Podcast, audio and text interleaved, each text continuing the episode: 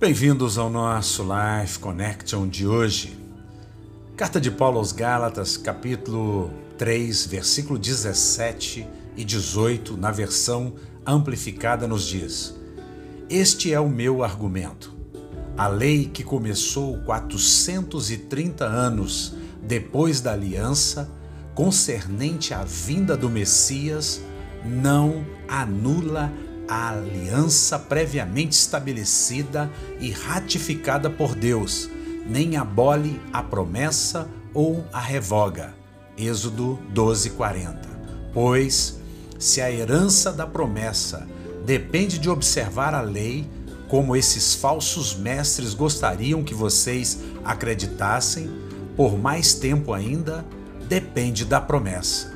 Entretanto, Deus a deu a Abraão unicamente como dom gratuito, em virtude de sua promessa.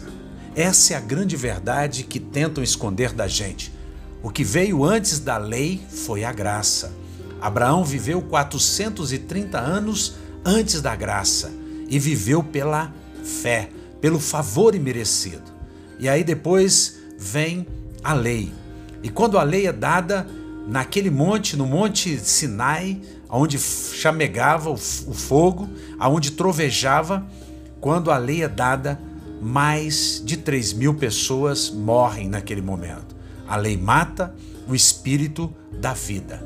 Quem quer viver pela lei se perderá, porque a lei é apenas o aio, ou o mestre, ou o tutor que te conduz a Cristo. Portanto, Abraão não dependeu da lei, porque a lei não existia e a lei não é maior e nem revogou a graça, mas o cumprimento da lei por Cristo nos coloca de volta ao período da graça, ao favor imerecido.